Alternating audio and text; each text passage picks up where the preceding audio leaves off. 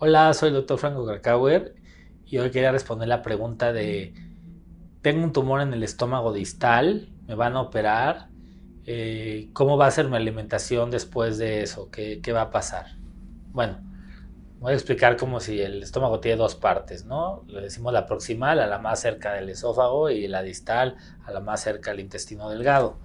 Entonces, cuando hay tumores en el estómago distal, en la parte más externa del estómago, eh, lo que se tiene que hacer pues, es resecar, o sea, quitar la parte de este eh, distal del estómago y después conectar el intestino a la parte que queda del estómago, ¿no? Entonces quitamos donde estaba el tumor, esa parte del estómago, y conectamos a donde queda eh, la parte que sí quedó del estómago.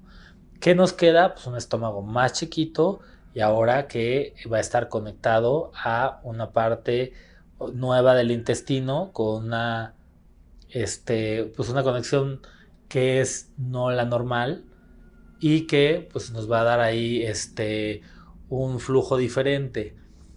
Al final, ¿qué, ¿qué va a pasar? Que el cuerpo se va a acostumbrar.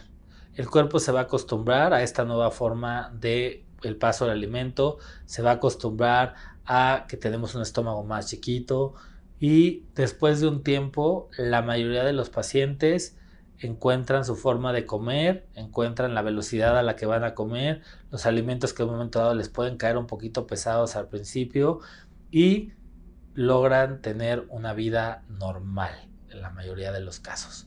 Así que hay que tener este tranquilidad, es este si se logra hacer la cirugía bien, pues respecto a la parte de funcionalidad eh, gastrointestinal, hay buen pronóstico. Te invito a leer mi libro Bendito Cáncer, donde comparto estrategias, tips y reflexiones que pueden ser la diferencia en el manejo médico, emocional y espiritual de la enfermedad.